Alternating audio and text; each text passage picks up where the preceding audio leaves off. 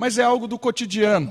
São usados exemplos do cotidiano para que possa apresentar verdades sobrenaturais, verdades espirituais. Então, nós estamos pegando, por enquanto, pedaços de parábolas. Né? Vocês já devem ter percebido nos nossos estudos que a gente não pegou ainda uma parábola grande. Nós pegamos parábolas pequenas de Jesus, algumas frases, alguns ditos que Jesus usou com esses contos para, através de coisas do cotidiano, ensinar verdades do reino, verdades sobrenaturais.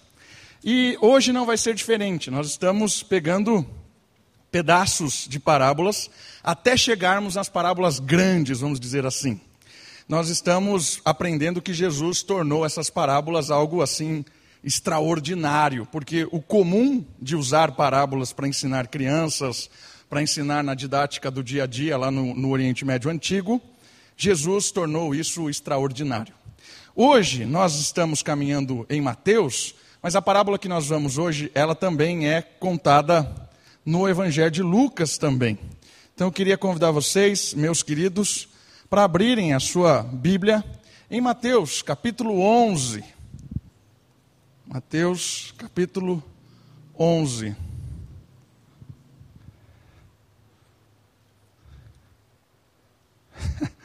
Eu sou muito doido. Eu trouxe para pregar a mensagem, não sei de que ano. A minha mensagem de hoje está ali, vou buscá-la.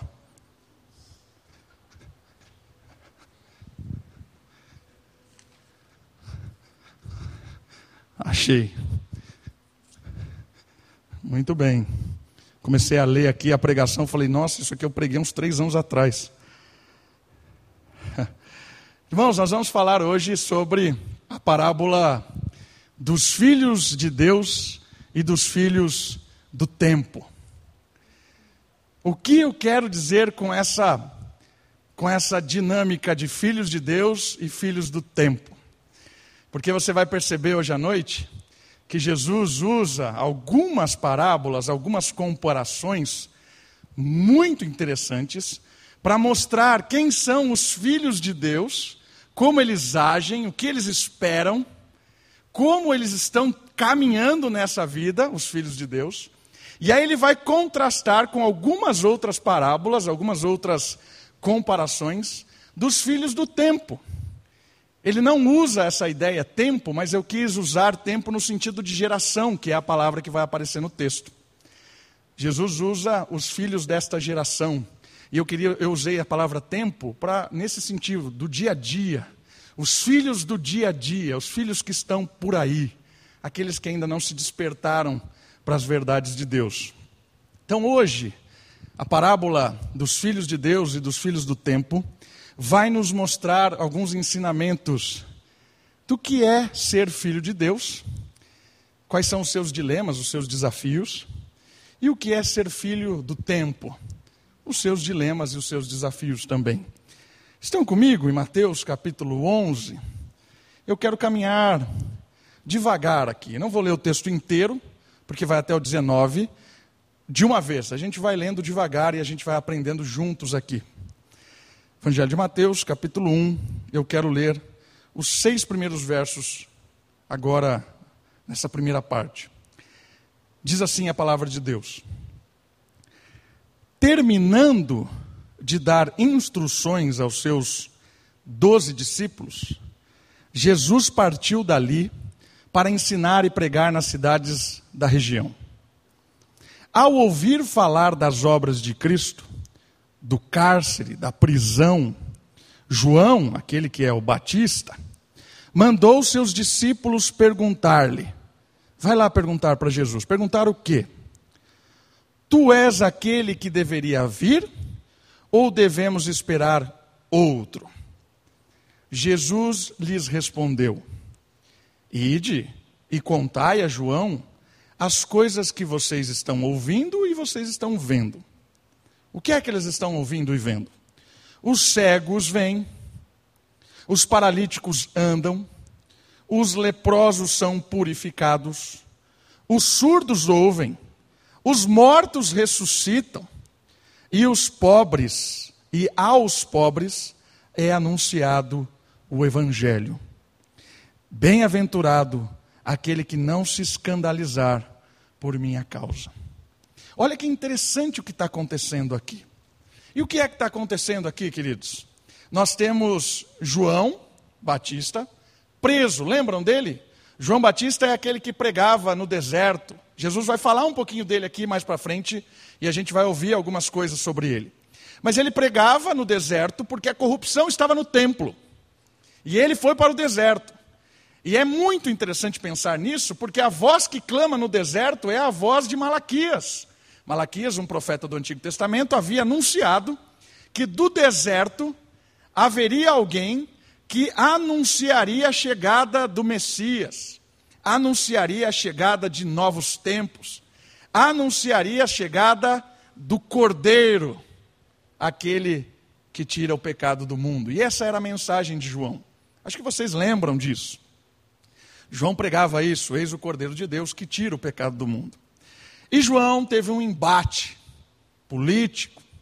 João teve um embate com Herodes, por causa do casamento de Herodes e por causa das suas várias ações de adultério. E João não baixou a bola para o político, não baixou a bola para o poderoso. João pregou a verdade e acabou mal. Foi preso, estava preso. João havia testemunhado Jesus se batizar, porque foi ele mesmo quem batizara Jesus. João havia testemunhado Deus falando: Eis o meu filho a quem me comprazo. Jesus havia testemunhado e Jesus, João havia testemunhado e dito: Este a quem está aqui, eu não sou digno de amarrar as sandálias. João tinha dito: Eu batizo com água, mas ele batizará com fogo e com o espírito. João sabia quem era Jesus. Mas João estava preso por causa da sua mensagem verdadeira, justa, correta, mas não conveniente, não politicamente correto naquele tempo. E eu não sei se você percebeu no texto, João manda chamar os seus discípulos e manda perguntar. Vai até Jesus e pergunta se ele realmente é a quem nós estávamos esperando. Ele é aquele a quem Malaquias disse que viria inaugurar nova fase. Ou ele é uma intervenção apenas de Deus amorosa, como sempre acontece por meio de pessoas, mas ainda a, a, a, Estamos esperando outra pessoa. Essa é a pergunta de João. E essa é a primeira questão que vai fazer a gente pensar a respeito dos filhos de Deus e dos filhos do tempo. Por quê? Porque todos nós temos dilemas de fé. E João aqui está tendo um dilema de fé. Ele e os seus discípulos, aqueles que o ouviram pregar no, no deserto, porque ele fez tudo o que deveria ser feito. Foi preso. Os discípulos que o acompanhavam viam a sua integridade, a sua justiça, como ele era correto, e testemunhavam ele preso. O mal sobre o justo, a injustiça sobre o justo, a perseguição, a maldade diante de alguém íntegro. Balança ou não balança a fé? Essa é uma pergunta interessante, os dilemas de fé. João estava preso diante de mais uma injustiça do mundo. Perceba isso. A sua perseverança na obra de Deus o levara ao cárcere. Ele estava preso porque ele foi fiel a Deus. Perceba isso. A sua prisão é porque ele pregou a verdade. É neste momento que a fé é testada de verdade. Mas note uma coisa muito interessante. Quem é que está sendo testado na sua fé? O mestre e os discípulos. Os dois sofrem. O pastor e as igrejas. E as suas ovelhas. Aqui, mestre e discípulo, não estou falando de Jesus, estou falando de João.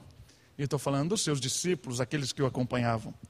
Nós temos aqui, queridos, um grande dilema de fé. Pare e pense.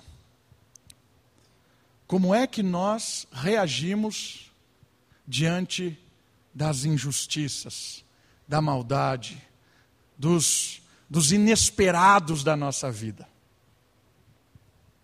É aí que a nossa fé treme. É ou não é? Pare e pense. O que é que faz você ficar pensando se realmente Deus é poderoso? Será que Jesus realmente é poderoso para curar? Essa é uma pergunta que todo pai e toda mãe faz quando o filho está doente. Será que Jesus pode curar? Pergunta justa. Pergunta que Jesus não vai. E não fez isso, ele não limitou os discípulos que estavam perguntando. Ao contrário, ele pediu para os discípulos testemunharem quem ele era. Pergunta muito justa. É no momento em que o nosso filho, nossa filha está doente, é que a nossa fé se abala. Quem é que, diante de um momento de desemprego, de um momento de não ter como pagar as suas contas, de um momento em que você está tão preso que não sabe o que fazer, que a sua fé treme. É isso que aconteceu com João. Mas Deus, eu fiz tudo, o Senhor mandou eu fazer isso. O Senhor mandou eu falar a verdade. O Senhor mandou eu ir no deserto. O Senhor mandou e eu estou preso.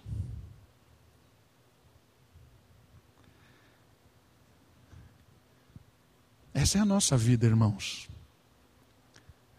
é a nossa história. Todos nós vivemos altos e baixos. Todos nós temos dias de alegria e dias de tristeza. Todos nós temos dias de conquistas e de derrotas, de alegria e de choro. Há tempo para tudo. E é nesses momentos, é nesses momentos que a gente precisa entender o que é fé. É nesses momentos que a gente precisa trabalhar com a nossa mente, com o nosso coração, com a nossa com os nossos relacionamentos. É nesse momento que a gente precisa alimentar-se de Cristo. Porque qual é a resposta de Jesus para os discípulos? Antes da gente olhar o texto, olha essa frase que interessante, de um teólogo latino-americano chamado Romano Guardini. Fé é a capacidade de suportar as dúvidas. Fé é a capacidade de suportar as incertezas dessa vida. Por quê? Porque a dúvida, a incerteza, os dilemas do nosso dia a dia, daquilo que a gente não espera enfrentar, daquilo que a gente não está preparado muitas vezes, e com frequência ainda nos afeta, chega a nos golpear com tanta força. Não se iluda. Os dilemas de fé nos golpeiam. A vida é dura, queridos. A vida é dura. E é um golpe atrás do outro. E esses golpes são com tanta força que muitas vezes as verdades fundamentais que a gente já ouviu dezenas e dezenas, quem sabe até centenas de vezes, sobre o Senhor da história, o dono do ouro e da prata, aquele que diz: Não andeis ansiosos por coisa alguma, aquele que diz: Eu sei, conheço todos os seus fios de cabelo, aquele que diz: Não tema, tenha coragem, aquele que diz: Marchem, como disse o Luther aquele que nos chama a abraçar o sofrimento, aquele que nos conhece mais do que nós mesmos. Nós sabemos essas verdades fundamentais. Por que é que essas verdades fundamentais, quando a fé, a dúvida, a incerteza, ela nos golpeiam, por que, que nós trememos? Por quê? Porque nós somos falhos, queridos. E aí o convite de Jesus é extraordinário. Olha a resposta que ele dá. Olha a resposta. Ele vai dar essa resposta e logo em seguida ele vai mandar uma parábola, usando, Jesus, usando João como, como o ponto-chave da parábola. Perceba. O que é que Jesus mandou os discípulos de João observarem? Vai, versículo 4, conta a João todas as coisas que vocês estão vendo e ouvindo. E o que é que vocês estão vendo e ouvindo? O cego vê, o paralítico anda, o leproso é purificado, o surdo ouve, o morto ressuscita. E aos marginalizados, aos pobres, aos humildes, aos desprezados deste mundo, é pregado o Evangelho. Bem-aventurado, feliz, é aquele que não se escandaliza por causa disso. O que é que Jesus, Jesus responde para os discípulos? Pare de olhar as coisas que o mundo diz que é certo, que o mundo diz que é vitória, que o mundo diz, que os filhos do tempo dizem. Parem, olhe para mim, olhe para a minha obra, olhe o que eu estou fazendo. E o que é que Jesus está fazendo? Jesus está fazendo aquilo que nenhum político da época fazia, nenhum poderoso, por mais capacitado que seja, fazia. Nenhum líder religioso, fariseu, saduceu, zelote, nenhum líder religioso fazia. O que é que Jesus está fazendo? Jesus está indo nos dilemas do coração dos pobres, dos aflitos, dos necessitados, daquele, daqueles a quem não tem quem recorrer. Jesus está olhando para os discípulos de João e está falando assim: está vendo o sistema? Quem manda? Está vendo? O seu mestre está vendo o sistema que manda. Mas manda ele, olha, olha, tira, tira o foco do sistema. Tira o foco, tira, tira, tira. Olha o que está acontecendo aqui os marginalizados, os desprezados, aqueles que o sistema diz que não valem nada, que podem morrer, que eles não vão fazer a mínima. Eles estão sendo ganhos pelo poder da justiça, do amor, do perdão, da ação de Cristo. Isso é extraordinário. Isso é extraordinário. Porque João, talvez, olhava Jesus na expectativa daquele que viria e destronaria imediatamente o poder maligno deste mundo. A injustiça cairia sobre o Messias imediatamente, haveria um destronar dos poderosos. E Jesus está dizendo: calma, João, não é assim que o esquema funciona. Primeiro há uma dignificação do ser humano aqueles a quem estão sendo tratados como animais, desprezados, humilhados, é eles primeiro que vão ser alcançados. E o que você fez, João? Abriu a porta para o reino. O que você fez, João? Abriu a porta para a justiça, para a humanização das pessoas, para o amor. É isso que está acontecendo aqui. Jesus chama o ser humano para ser humano de novo. Jesus chama o perdido para se encontrar. Jesus chama o desprezado para o acolhimento, o perdão e a justiça. Esse é o reino. O nosso dilema de fé muitas vezes, é porque a gente não está enxergando quem é Jesus. Por mais que a gente conheça a verdade, por mais que a gente nasceu na igreja, quando o dilema de fé vem e dá um golpe na gente, como a insegurança vem, quando a opressão vem, quando as pessoas que nos humilham vêm, e esse golpe atrás de golpe, dói.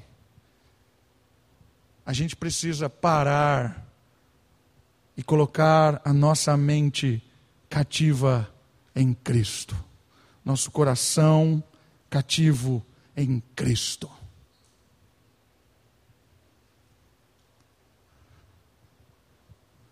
João morreu na prisão. Jesus não tirou João da prisão. João morreu lá. Por quê?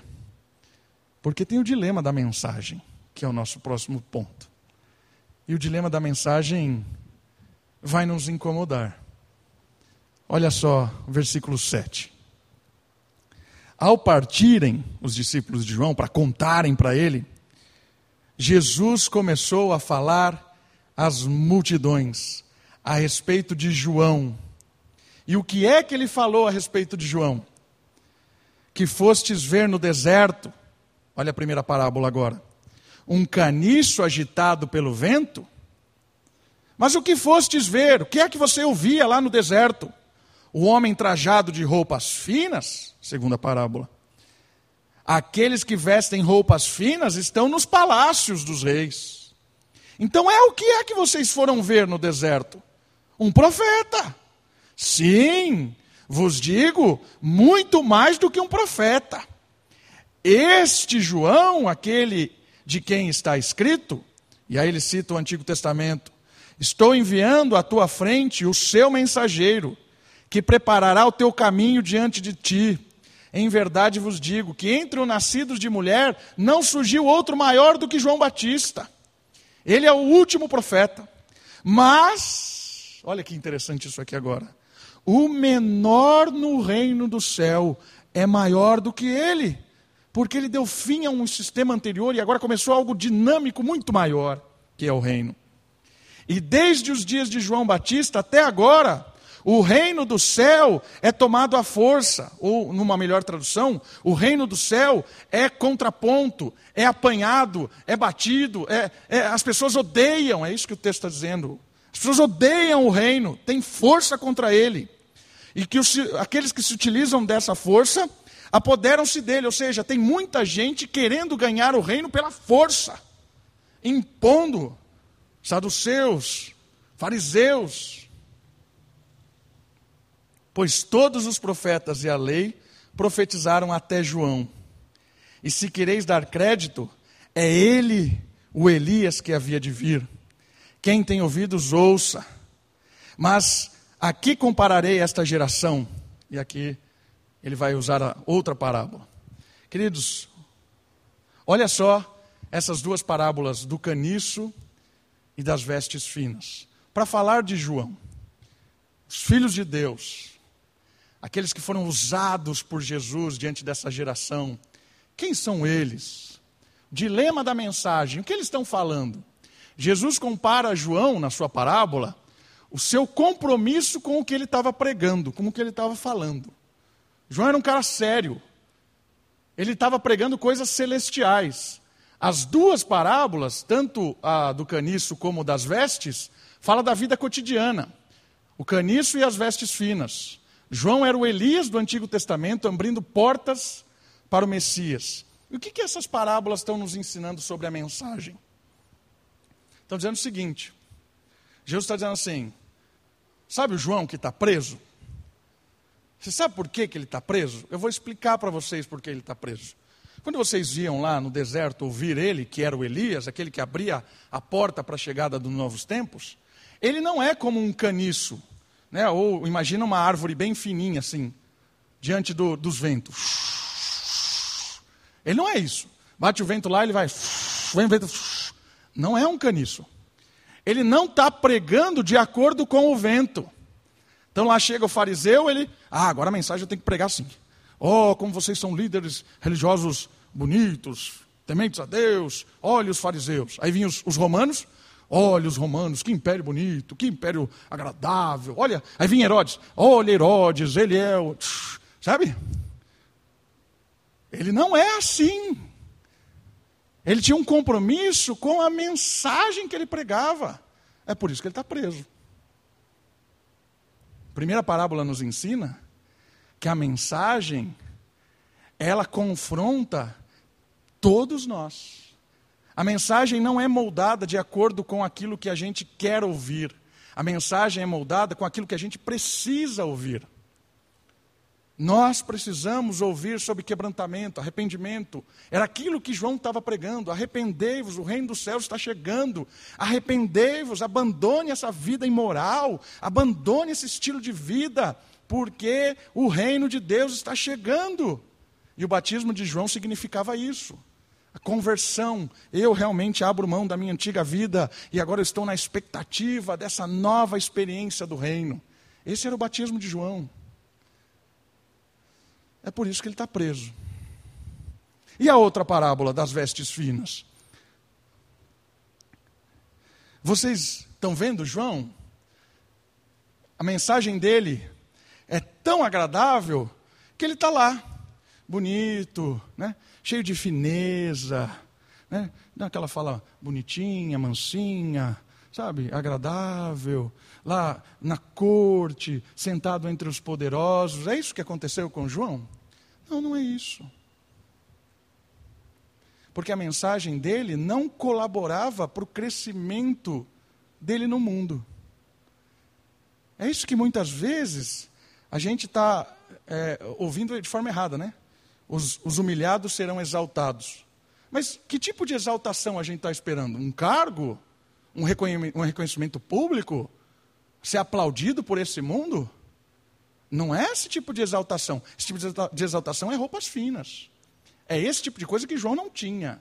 João está sendo agora reconhecido por Cristo exatamente porque não estava entre a corte, não estava entre os poderosos, não estava entre os políticos, não estava entre os líderes religiosos. Não estava ali todo bonitinho, vestindo-se bem, é, é, caindo dinheiro pelo seu bolso. João estava preso. Por causa do quê? Do dilema da mensagem. E por que, que essa mensagem ela é tão impactante? Sabe por quê? Porque essa mensagem, ela é uma mensagem que liberta as pessoas das verdadeiras aflições delas. E qual é o problema? É que muitas vezes as pessoas estão sem óculos, elas estão cegas. Aquilo que está matando elas é aquilo que elas estão rindo. Ah, é isso que eu quero. O negócio está pegando fogo nela. Ela, é mais disso, mais. Mas está matando você. Sai daqui. Seu crente do inferno, sai daqui. Você está em adultério, Herodes. Está lá cego, pegando fogo no prazer do adultério do político Herodes. Cala a boca, João. Preso. Sai daqui. Percebeu o que está acontecendo? É a mensagem, o dilema da mensagem é que essa mensagem ela confronta os prazeres, as seguranças, o dia a dia daquilo que todo mundo que é filho desse século quer, queridos. E não adianta. Se você continuar insistindo na mensagem, a mensagem vai levar você para longe. Aí você fala assim, mas pastor, essa mensagem ela é dura? Não! Essa é a mensagem mais maravilhosa do mundo. E qual é a mensagem? É a mensagem que Deus quer te transformar, te perdoar, te libertar, te dar uma nova vida. Deus quer te tirar dessa destruição toda enganosa do mundo. Deus veio para libertar. É aquilo que nós vimos Jesus falando. Eu vim para dignificar o ser humano, a exploração, a maldade, para libertar. Mas o ser humano está dizendo assim: eu não quero essa mensagem, isso aí é ruim, eu quero o meu próprio tipo de amor, o meu próprio tipo de prazer, eu gosto da injustiça, eu gosto da escuridão, eu gosto disso aqui, sai com esse amor mentiroso. Percebeu? Irmãos, isso aqui é muito interessante. Nós estamos falando de mais de dois mil anos atrás, mais ou menos, né? E ela é atual demais. Parece que Jesus escreveu isso aqui agora. Parece que Mateus registrou as falas de Cristo, as falas agora. Parece que é mais atual do que qualquer jornal que saiu hoje. Analise o mundo. Analise o que é que nós estamos vivendo politicamente, eclesiasticamente. Olha o que as igrejas estão pregando, olha o que as igrejas estão fazendo. Olha quem são os crentes, entre aspas, que estão liderando o povo. Associados com a, com a fina estamparia, com as roupas desse mundo, andando com os presentes, com as recompensas desse mundo, estão levando um monte de gente para longe da mensagem. Olha quem são os nossos políticos, as nossas esperanças. As pessoas estão dependendo desse bando de, de pessoas injustas, malditas. Não se engane, irmãos. Não caia nisso. Não caia nessa, nessa parafernália toda injusta, maligna, de falsa esperança, de informações mentirosas. O mundo é mau. O mundo é mau. É mentira atrás de mentira. E propostas de salvações mentirosas. Ninguém está nem aí com a gente. Ninguém está nem aí com você. Ninguém, irmãos. Não se iluda.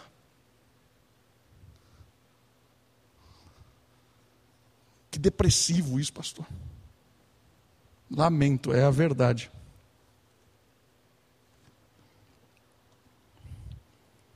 Graças a Deus, porque no meio dessa verdade tem Jesus. No meio no meio desse mundo mal brota o evangelho. No meio desse mundo de pessoas que, que têm prazer, abutres comemoram a morte, exploram a morte, desviam dinheiro, dinheiro da merenda, desviam dinheiro de, de coisas da, da, da, da saúde, abutres comemoram. No meio de tudo isso, no meio de tudo isso, brota o Evangelho. Brota o reino. Essa é a esperança do mundo, queridos. Essa é a esperança. Quando eu leio isso aqui, eu me alegro. Quando eu leio o versículo 5. Os cegos vêm, os paralíticos andam, os leprosos são purificados, os surdos ouvem, os mortos são ressuscitados, os pobres não são esquecidos, porque os pobres são alcançados pelo Evangelho. Não se iluda com esse mundo mal. O Evangelho veio para brotar no nosso coração, irmãos, para nos libertar, para nos trazer paz, para nos trazer conforto, confiança, certeza de um Deus que zela, que cuida, que protege. E olha que extraordinário, João é um exemplo de uma pessoa que foi persistente, foi preso. E olha o que Jesus está dizendo: o menor no reino de Deus é maior que João. O que isso quer dizer? Quer dizer que a mensagem hoje está para nós. A mensagem está no nosso coração, na nossa boca. E nós que conhecemos essa mensagem de libertação, de amor, de reconciliação com Deus, de perdão, nós que conhecemos essa mensagem, nós somos maiores do que João. Por quê? Porque João não teve a dimensão do reino, ele anunciou o reino, mas ele não teve o privilégio. Deus o levou antes de ver o reino e vivenciar o reino. Ele teve o gostinho de ouvir: o reino chegou, João. O reino chegou, discípulos de João. Agora olhem para o rei. Irmãos, nós somos maiores do que João no sentido de conhecermos o reino, conhecermos as verdades de espirituais, o perdão de Deus, a segurança. E eu queria desafiar você que está me ouvindo aí em casa, aqui na igreja, não só conheça isso aqui, ó, na cabeça. Porque se você conhecer só aqui na cabeça, o golpe, o golpe da fé vai balançar sempre. Desça isso para o coração. Comece a experimentar Deus. Comece a experimentar Cristo. Comece a experimentar o Deus que perdoa, que cura, que restaura, que liberta, que direciona. Experimenta isso na sua vida, no seu dia a dia, na sua casa.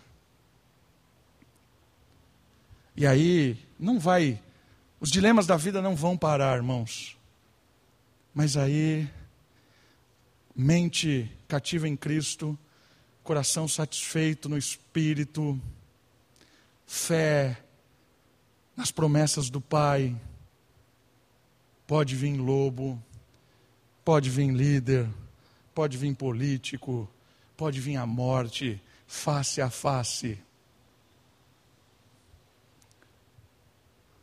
Eu confio no Senhor. Pode vir. É um renovo assim, sobrenatural. Por quê?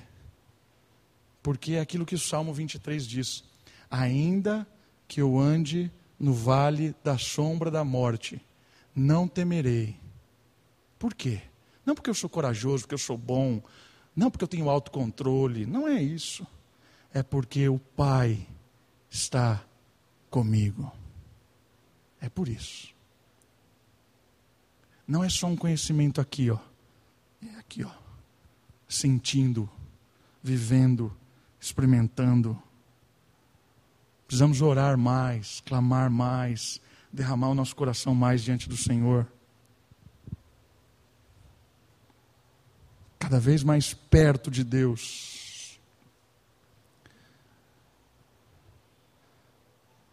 Como é que os, os filhos de Deus estão?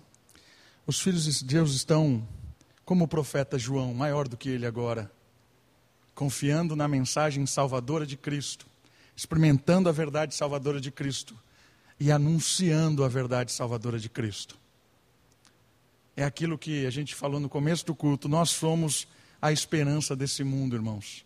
Não porque a esperança está em mim ou em você ou na igreja, a esperança está na mensagem.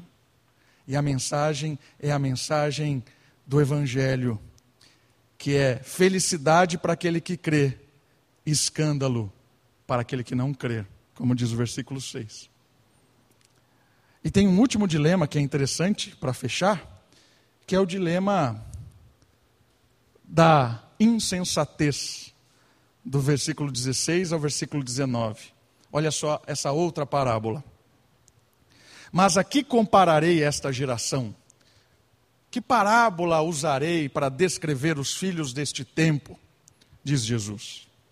E aí ele fala: É semelhante a crianças que sentadas nas praças gritam para o companheiro: Nós tocamos flauta e vocês não dançam. Nós cantamos lamentações e vocês não choram. O que é que ele está dizendo com isso? O que está falando sobre a insensatez?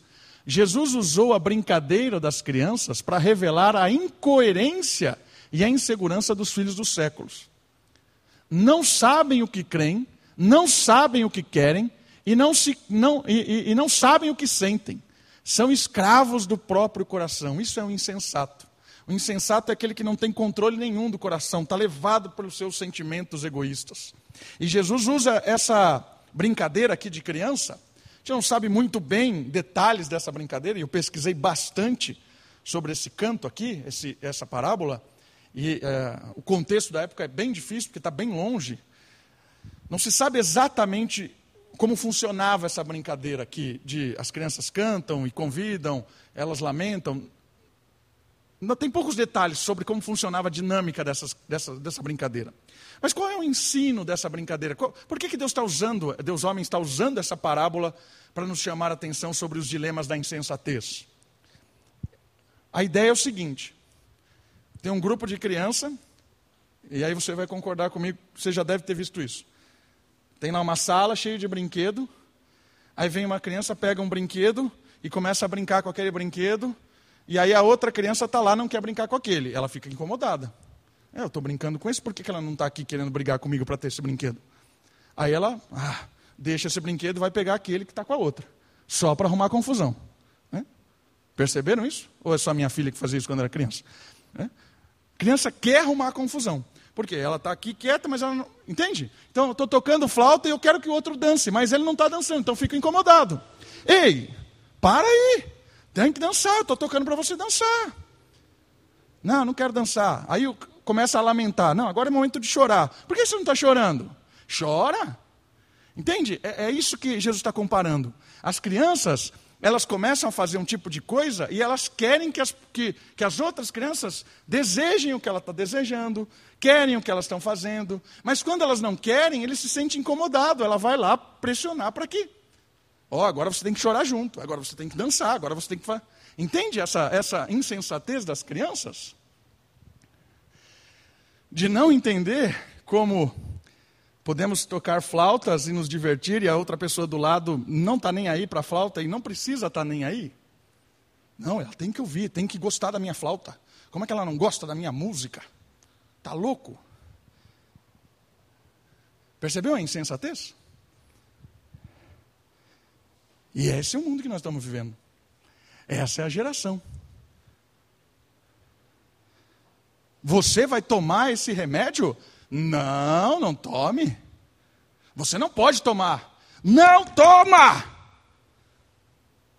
O que, que você tem a ver com o outro? Vai sair da sua casa. Não, você não pode sair, insensível. É ou não é o nosso século?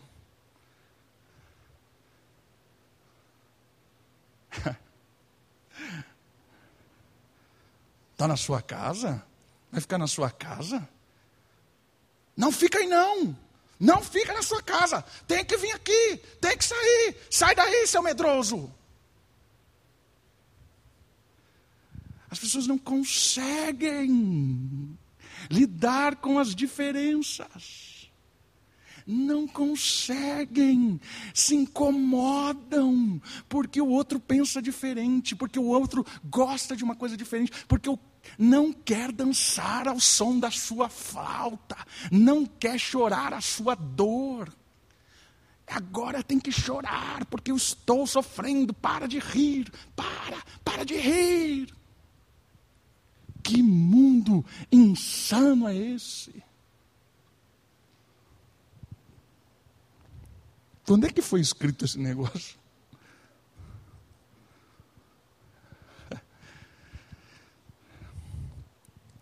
Percebem a doideira que é esse mundo? A loucura que está, o caos que é os filhos, os filhos do século. É caos. Não tem verdade, não tem empatia, não tem amor.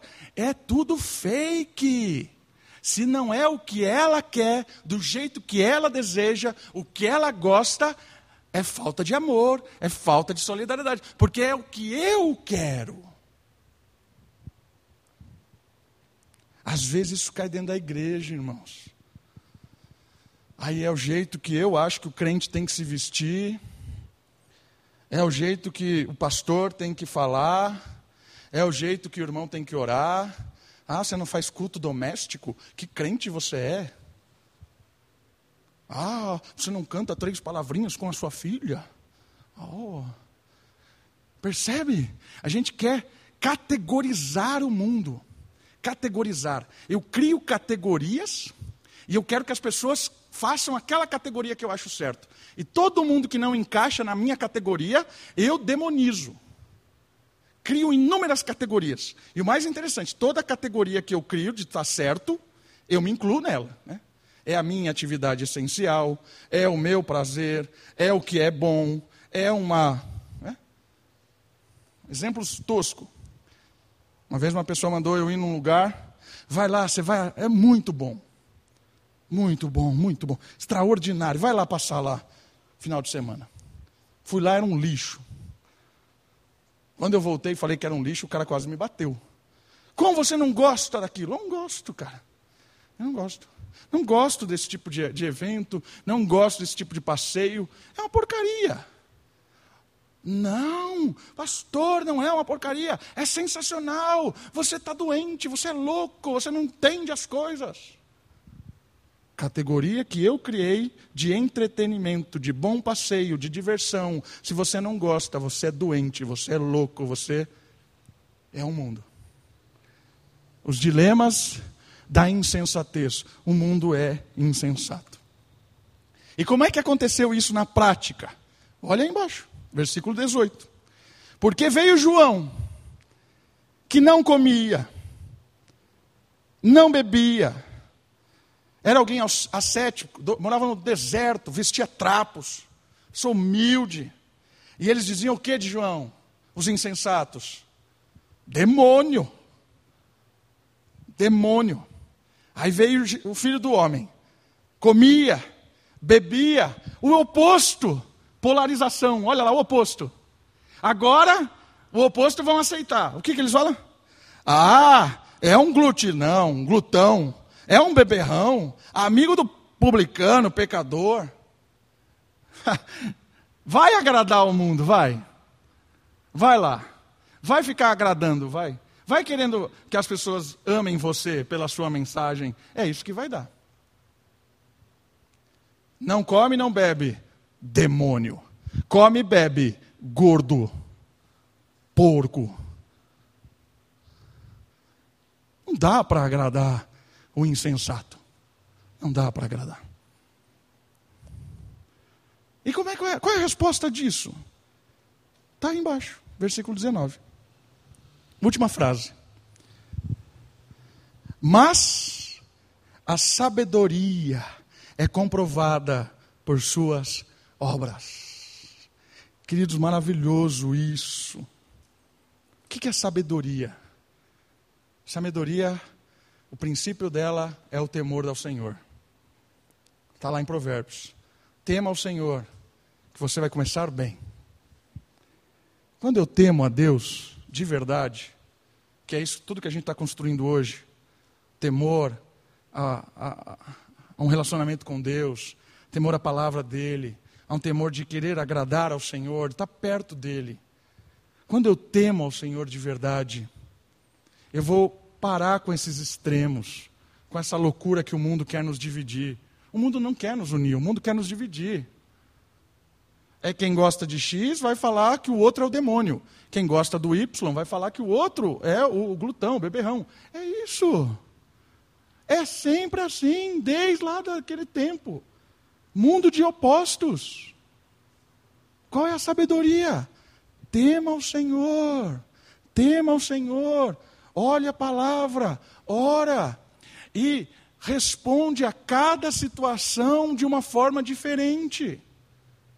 Cada, cada caso é um caso, cada problemática é uma problemática, cada pessoa é uma pessoa, cada dilema é um dilema. Não tente criar categorias para facilitar a sua vida. Não existe categorias nesse mundo. Existe a palavra de Deus, existe a sabedoria, existe o Espírito. Viva na dependência de Deus. Porque aí você vai saber se é hora de sair ou de ficar em casa. Se é hora de pôr a máscara ou de tirar a máscara. Se é hora de tomar o remédio ou de não tomar o remédio. Se é hora de você amar ou odiar. Se é hora de você falar sim ou falar não. Se é hora de você abrir ou fechar. Não sei. Não tem resposta certa. Precisa cada momento o seu momento. Cada dilema o seu dilema. Saída, sabedoria, intimidade com o Senhor, temor ao Senhor, resposta naquele momento.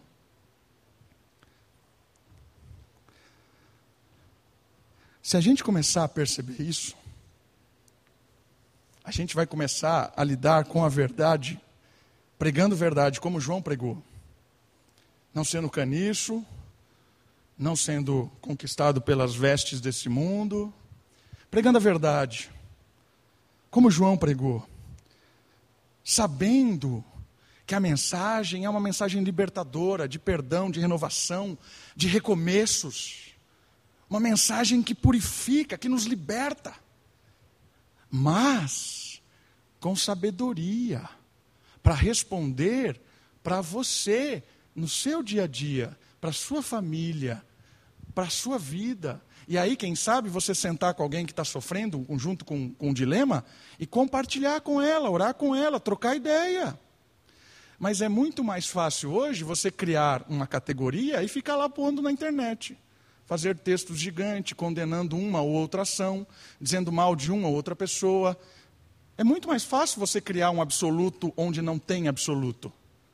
Não tem como você chegar. É um monte de doideira. Sabedoria. Vivendo o momento. Temor ao Senhor. Palavra, intimidade. E aqui nós se aproximamos. Essa é a ideia da igreja. Estamos juntos, nem que seja por WhatsApp. Estamos juntos, lidando com as problemáticas, com os temores, com os dilemas de fé, com as inseguranças, com as incertezas, com os medos. Nós estamos lidando com isso juntos, por temor e sabedoria do alto. Vamos orar, irmãos. Já falei demais.